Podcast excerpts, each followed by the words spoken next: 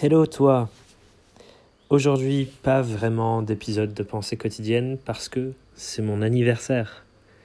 Du coup, je vais pas trop te dire grand chose et je vais, euh, euh, au moment où tu entends cet épisode, je suis sûrement en train de faire une belle pause et de complètement déconnecter pour la journée pour la passer avec euh, ma famille.